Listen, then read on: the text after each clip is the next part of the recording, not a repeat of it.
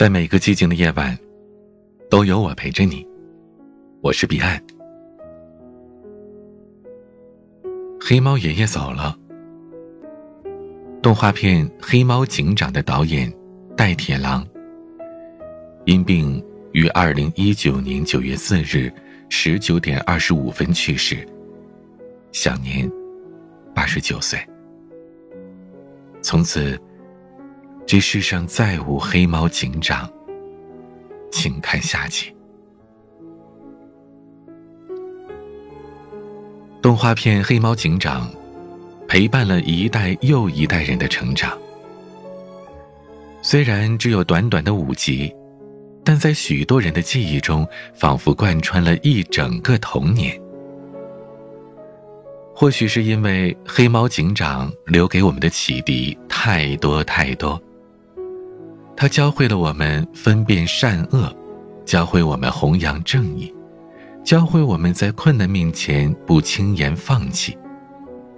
他还教会我们什么是团结，什么是友情，甚至还有牺牲和告别。直到现在，许多人依然还记得黑猫警长。抱着牺牲的白毛班长哭泣的片段，我们才懵懵懂懂的明白，原来代表正义的英雄也会离开。为了孩子，公螳螂早早写好遗书，请求妻子吃掉自己。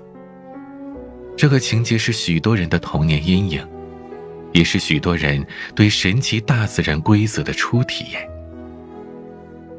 黑猫警长不仅充实了你我的童年，也打开了我们对世界认知的大门。当我们渐渐长大，童年的黑猫警长逐渐变成了一种情节。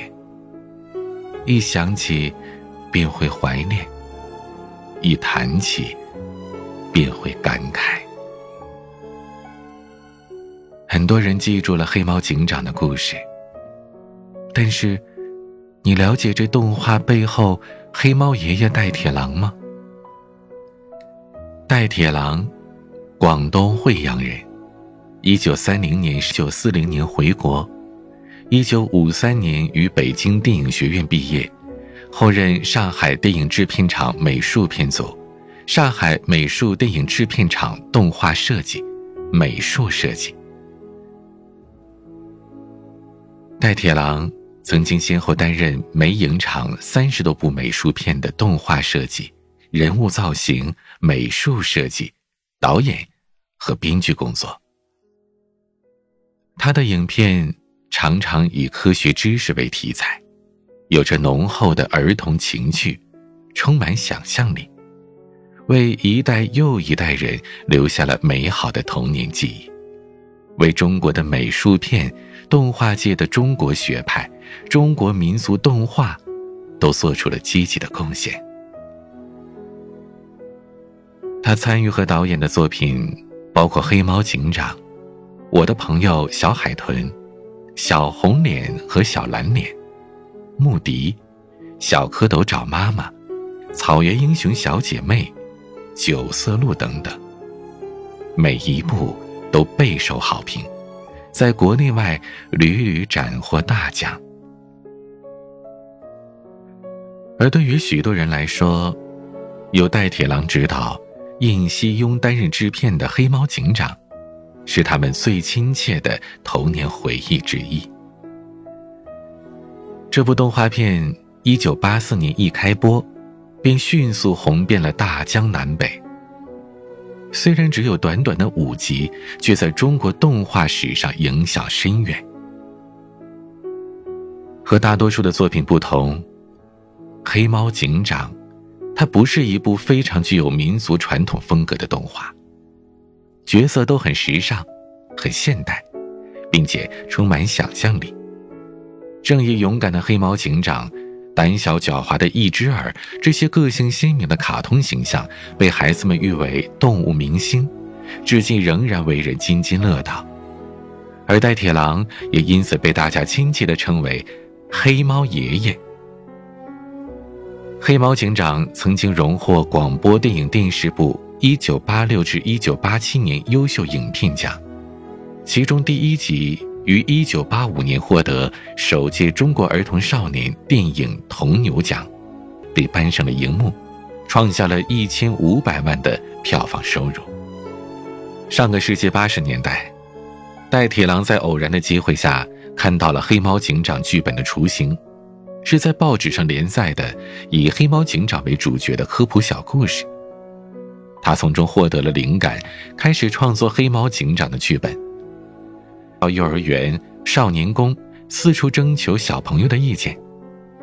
几经一稿，最终确定了一个头戴警帽的警长形象。当时，黑猫警长的剧组几乎是一个完全由年轻人组成的团队，制片印西庸。只有二十八岁，戴铁郎大胆的启用新人，引起了一些人的议论。有人向戴铁郎指出，要做制片，小印的资历还不够啊。而戴铁郎却说，年轻人不做事，怎么学习啊？他善于启发年轻人的灵感，也虚心的倾听着他们的意见。比如每一集开黑猫警长用枪打出片名和预告，这个创意就是印西庸提出的。为了让剧组更好的理解自己的想法，许多场景和人物都是戴铁郎回家之后比一画设计出来的。他订阅了很多国外的科技刊物，热追踪导弹、喷气式摩托车这些新式武器都是从杂志里看来的。作为一代人的童年记忆，《黑猫警长》从制作到播出一共只有五集。在第五集结尾打出“请看下集”之后，我们再也没能等来第六集。《黑猫警长》问世后，反而离戴铁郎远了。小商店里都在卖《黑猫警长》，但没有人想到给他送一件。他便自己掏钱买了一辆黑猫警长的摩托车，放在家里视如珍宝。好几年之后，有个朋友家的孩子来玩，到了那辆摩托车，提出说借回去玩两天，结果借走就再也没有还回来，让戴铁郎的心里难过的不得了。残了半边机翼的直升飞机，别人丢弃了黑猫警长的 T 恤衫。戴铁郎都把它们捡回家收好。他还用陶土捏了一个黑猫警长，放在窗沿上，每天看看。他说：“这是一个好时代，好到让我常常遗憾，要是再年轻一点儿就好了。”戴铁郎很喜欢孩子。常常和孩子们玩在一起，他也始终在思考孩子们需要什么。他的一生都在致力于为孩子们创作。他说：“我要不断的跟上这个时代，继续为孩子们服务。我还没有结束的话，我就多做一些。”直到八十多岁，戴老先生依然在创作。他的房间中央，就有着一个占据了三分之一房间面积的书桌。他平时基本就是在这张书桌上绘画、创作、准备教案。因为有艺术相伴，晚年的他对于生活依然充满热情。他不仅是日日笔耕不辍，还带了两个中国美院的研究生。当爱人和女儿相继去世之后，他想了很久，晚年该怎么去度过。最后，他想通了，艺术，就是他余生的所爱和归宿。他觉得，自己从来没有为境遇所困，正如现在也不会为时间所困，因为创作。就是生命的动力。他说：“我很忙，每天都在创作，没有停下过。外面的世界是有限的，而我的世界却是无限的。他对于看黑猫警长长大的晚辈也充满怜爱。你们还年轻，未来的路还很长，要过好每一天，要抓住幸福。我呢，尽管已经夕阳西下，但也要过好每一天。他凭借着匠人精神，笔下的人物陪伴了无数人的童年。虽然这些画面如今只能定格在记忆里，再也无法重现，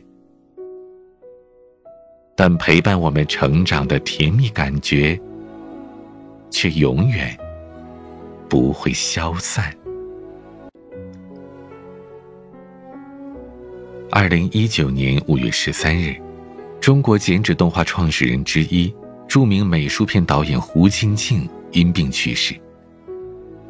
他的众多孩子中，就包括了那七个神通广大、家喻户晓的葫芦娃。在众人送来的花圈里，有一个落款写的是“老同学黑猫爷爷戴铁郎”，挽联上写着“葫芦爷爷胡金庆”。一路走好。如今，黑猫爷爷也离开了我们。谢谢黑猫爷爷，代替狼老先生，谢谢您带来的美好。请看下集，您就放心的交给我们吧。黑猫警长。向您致敬。